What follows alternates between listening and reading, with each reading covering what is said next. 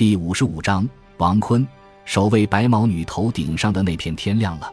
白毛女这部歌剧，王坤在延安演了二十多场，以后又演到西柏坡，一直演进新中国。二十世纪五十年代初，白毛女被拍成了电影，由王坤的小同乡田华扮演喜儿，王坤为她配唱，两人珠联璧合。日本友人番足迹在中国得到这部影片的拷贝后。送给了日中友好协会的宫崎市民，是白毛女在日本民间传播后，又由日本松山芭蕾舞团编成芭蕾舞在日本公演，并迅速在日本流传开来。一九五五年国庆节招待会在北京饭店举行，周恩来让秘书叫来了王坤和田华，将与他同桌的一位女宾介绍给他俩，这是日本著名芭蕾舞演员松山树子。他们把《白毛女》改编成芭蕾舞，已在日本演出了。在北京饭店大厅举行的国宴上，当宴会进入高潮时，周恩来突然对外国记者团说：“现在宣布一件重要事情。”大家都以为有什么事，气氛有点紧张。周恩来领着王坤和田华再次走到松山树子面前说：“朋友们，这里有三位白毛女。”这两位饰演歌剧《白毛女》的王坤女士和电影《白毛女》的田华女士，这两个白毛女加上演芭蕾舞《白毛女》的松山树子，就是三个白毛女。这情景，王坤直到晚年还记忆犹新。新中国成立后，王坤任中央实验歌剧院演员。一九五四年，王坤进入中央音乐学院，向苏联歌唱家学习演唱。苏联专家试图改变王坤原始的村野状态，令他一时迷茫于吐嗓子和扬嗓子之争。一次，王坤试着用新学到的发声方法为周恩来总理演唱，周恩来的评价却是不扬不吐。周总理曾很郑重地和我谈过一次话，他很惊愕地问我：“怎么，你也要去音乐学院学唱歌？那你一定要学好，不能学坏。什么叫学好？”就是你学过之后，一定保持住你王坤的风格，不过是唱得更得心应手了。什么叫学坏？就是忽然在无线收音机中听到一个不熟悉的声音，经过了解才知道是王坤。啊，怎么王坤变成这样子了？这就叫做学坏了。那时中央音乐学院在天津，我开始学习的第一年，还能躲进澡堂里唱《白毛女》的唱段。第二年再唱自己原来的歌，就唱得不成样子了。我非常苦恼。苏联专家们也对我说，要学习西洋唱法，就要有得有失，要想得就必须忘记自己原来民族的唱法。苏联人民演员乌兹别克斯坦的哈里马纳塞洛娃和我有同样的经历。他说自己改了学院派唱法之后，不再受听众欢迎了。之后又经过痛苦的练习才找回自己。我经过慎重的考虑。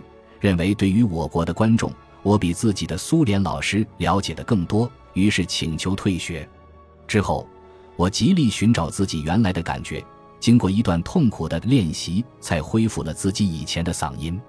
王坤一直思考着如何在保有自己演唱个性的前提下，吸收西洋声乐的优势，取长补短，提高自己的演唱水平。经过苦练，王坤又一次演唱了个人的保留曲目。周恩来夫妇听后非常高兴，并感谢王坤的歌声使他们像又回了一趟延安。王坤积极探索中国民族唱法规律，在民间唱法基础上吸收西洋发声的长处，发展了自己音色明朗、感情质朴、处理细腻的演唱风格，成为中国歌坛民族唱法的开拓者和奠基者之一。一九六二年一月，东方歌舞团成立。王坤被指派到东方歌舞团担任艺术委员会主任，兼独唱演员。东方歌舞团的成立是应当时的外交工作所需。王坤到团后，与全团人员学习和演出我国民族民间传统优秀的歌舞节目，同时学习和演出亚非拉各国民族民间优秀歌舞节目。为增进我国人民和亚非拉各国人民乃至世界各国人民的友谊及促进文化交流尽职尽责。这一年五月，为纪念毛泽东在延安文艺座谈会上的讲话发表二十周年，时年三十七岁的王坤在北京再次出演歌剧《白毛女》，妇女守岁剧照登上了《戏剧报》封面。一九六四年，新中国成立十五周年之际，大型音乐舞蹈史诗《东方红》以气壮山河的气势展现在首都舞台上。王坤在这部舞蹈史诗第一场《东方的曙光》中领唱《农友歌》，农村里生，农村里长。十二岁就面对八路军和老百姓做抗战演唱宣传工作的王坤，对农民有着深厚的感情，也深知农民的伟大。三十九岁的王坤嗓音嘹亮，气宇昂扬，在作曲家原有的曲调上融进了湖南民歌的韵味，非常有力地唱出：“往日穷人矮三寸，那如今是顶天立地的人，那粗黑的手挖长大印，那。”共产旗帜照人心，那这歌声让翻身当家做主的劳苦大众心情激荡，让民众痛感解放了，让广大劳动人民扬眉吐气。当年在《东方红》首演式上，毛泽东主席在看到王坤演唱的《农友歌》时，兴奋地对身旁的杨成武做了一个威武姿势，并称赞道：“很有当年湖南妇女的革命气魄。”演出结束时。周恩来总理走到王坤面前，称赞道：“好啊，王坤，你是二十年前白毛女，二十年后农友歌啊！文化大革命是从文化部门开始的，而文化部是被林彪四人帮砸烂的单位。身为文艺黑线领导和牛鬼蛇神的周威志和王坤在劫难逃，最先被打倒，一家人妻离子散，天各一方，在五七干校。”周威志放养鸭子三百多只，比一般农户养的还多。王坤由于对江青在文化大革命中的一些言行很不满意，而在朋友中议论过几次，吃的苦头更大，一次次被抓走，关入牛棚。在政治逆境中，是周恩来保护了周威志和王坤。一九七三年六月，周恩来看了来访的朝鲜艺术团演出后。在召集人谈十大问题时，点了当时负责文化部工作的于会勇。周恩来很生气地说：“为什么朝鲜还在唱志愿军战歌，我们中国反而不唱？周威志有多大问题？王坤就更没有什么问题了。他从小参加革命，在革命队伍中长大。他在延安时演出了《白毛女》，对文艺事业是有贡献的吗？”由于周总理三次过问，专案组赶忙为周威志做了个结论。但还要留点历史问题的尾巴。后来在工作安排上，于会勇拉周威志回文化部艺术局工作，周威志坚决不去，因此又被四人帮迫害。一九七六年四月，王坤因为曾给邓小平写过两封反对四人帮的信而再次被抓走。当时周威志对王坤仅仅说了八个字：“注意身体，好好学习。”王坤告诉他一句话。大衣在柜子里面，周威志知道这是暗示大衣口袋里有他写给邓小平的信的存稿。周威志将信稿交给王坤的侄子，带回家乡唐县，装入罐中埋入地下。日后，王坤说：“当时想，总有一天我们要把药单及信稿拿出来，回忆在文化大革命中的遭遇。”周威志和王坤这对艺术伴侣为能够经受住厄运考验而自豪。尽管这对热爱艺术、热爱歌唱的夫妻十多年的时间里未能开口唱一支歌，但在命运坎坷之时，他们的感情和革命信念始终不变，互相爱护、互相支持，始终保持自己的气节。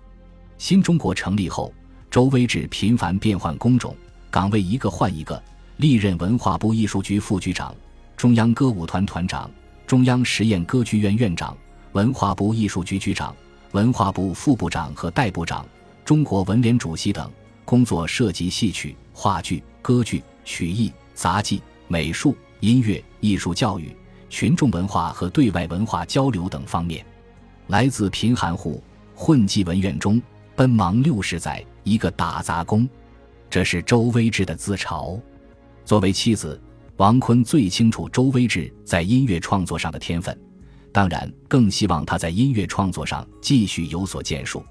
周威志刚被任命为文化部艺术局副局长的时候，王坤曾经跟周恩来直截了当地提出，不要让周威志当官，让他去干业务，写写曲子。